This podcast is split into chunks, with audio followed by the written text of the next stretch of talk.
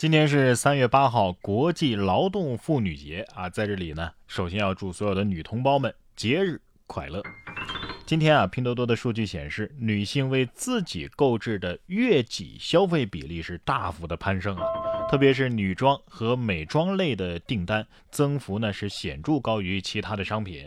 而在区域方面，上海、广州、北京是分列女性消费榜的前三名。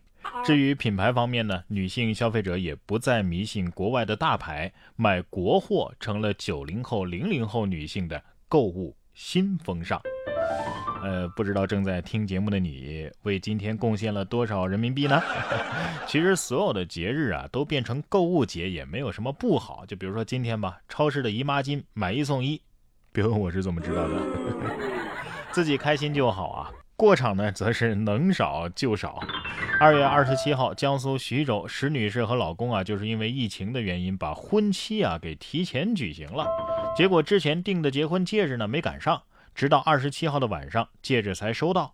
拿到戒指之后啊，老公要求来一个求婚仪式哈，因为当时石女士呢着急吃米线，没等老公张口，石女士就爽快的答应，堪称是最快求婚了。仪式感很强，米线呢也很丰盛，这就是什么干饭人干饭魂，干啥都行，别耽误我干饭行不行？主要是米线啊，米线坨了可就不好吃了啊。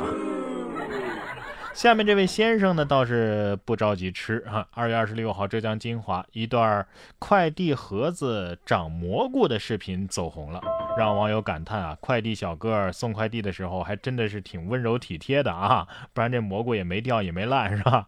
这视频的拍摄者严先生表示，这快递啊是年前买的菌种，因为着急回老家过年呢，就放在桌子上了，没想到年后啊长出了蘑菇。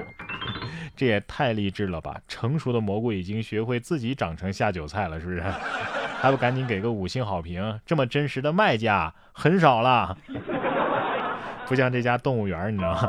针对网传的咸宁市香吴山动物园以狗冲狼一事啊，三月三号的上午，湖北咸宁市林业局的办公室的一名工作人员就告诉记者说，目前这狼舍呀是用来养看门狗了。啊，并不是用于展览的。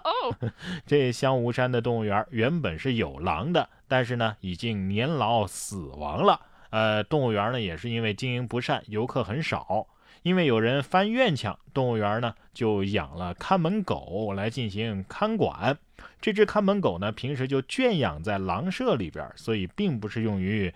展览的，嗯，他们已经要求动物园工作人员啊，将狼舍原先的相关标志给清除掉。你至少换个二哈嘛，是不是还能糊弄一气？哦啊，对了，这二哈又不能看门了，是吧？你不如放个人进去啊，指示牌上写着“狼人在此”。这也是个狼人啊，不对，狠人啊！他搞出了人形二维码。近日，哥伦比亚的麦德森有一名五百四十万粉丝的网红，在后颈上纹了一个二维码，扫码就可以直接打开他的个人社交媒体的页面。而网红的友人呢，则是帮他拍摄了他的二维码的纹身，并且成功的扫码弹出了他的社媒页面。但是好景不长哈，一位整形医生就表示，他的二维码的纹身啊，并不能再打开他的射眉了。也是，你看，不管是头发长了，还是到了冬天衣服穿厚了，还是胖了，还是瘦了，这这家二维码都没用了。你还不如搞件二维码衣服穿啊，前后两边都能印，催都能印。网络时代不光是人啊，小动物们也能够成为网红。这美国纽约市的布鲁克林地铁站三号就上演了鸽子谋杀案。几只鸽子打群架，其中两只鸽子呀匪性十足啊，押解着一个对手来到站台边，在地铁呼啸而来的那一刹那，将对手推下了站台。而聪明的对手呢，缩头没飞，哎，所以捡回来一条命啊！这这一定是坏蛋孵出来的鸟啊！不是说好要做和平使者的吗？啊，鸽子呀，鸽子呀，没被鸽子吓着，被视频里的鬼哭狼嚎给吓了。因为总有一些人啊，看热闹不嫌事儿大。近日，俄罗斯的克拉斯诺达尔据报道啊，有两只猫咪在后院吵架，哎，看热闹的就来了。一只六个月大的小狗见状，兴奋地绕着圈疯跑，还时不时地推动猫咪，试图让矛盾进一步的激化。这是真的狗啊！感觉被两只猫咪一起揍了吧？狗子心想：啥事啥事带我一个呗啊！同样是猫咪的故事啊。二月二十六号，辽宁的大连马女士家的猫啊，生了四只小猫，而这些小猫呢，先后被送走了两只。到了二月二十六号，主人将第三只小猫抱走送人的时候呢，最后一只小猫还在熟睡，并未察觉。马女士称啊，临睡前她通过监控发现，小猫半夜起来呢，发现哎，只剩下自己了，竟然流下了眼泪。这马女士说呀，这只小猫也到新主人家了，希望新主人能够好好的爱它。愚蠢的人类脑补猫主子的想法，这泪汪汪的是加菲猫自带的属性，你知道吗？其实他心里指不定多高兴呢。兄弟姐妹们都走了，我要独享铲屎官的宠爱了。不过下面这头驴可能是这么想的：这是人做的事儿吗？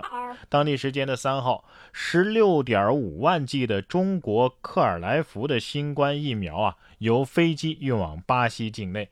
其中一架分运飞机啊，在伊博蒂拉马市降落的时候失事了，所幸机上人员与疫苗啊全都安然无恙。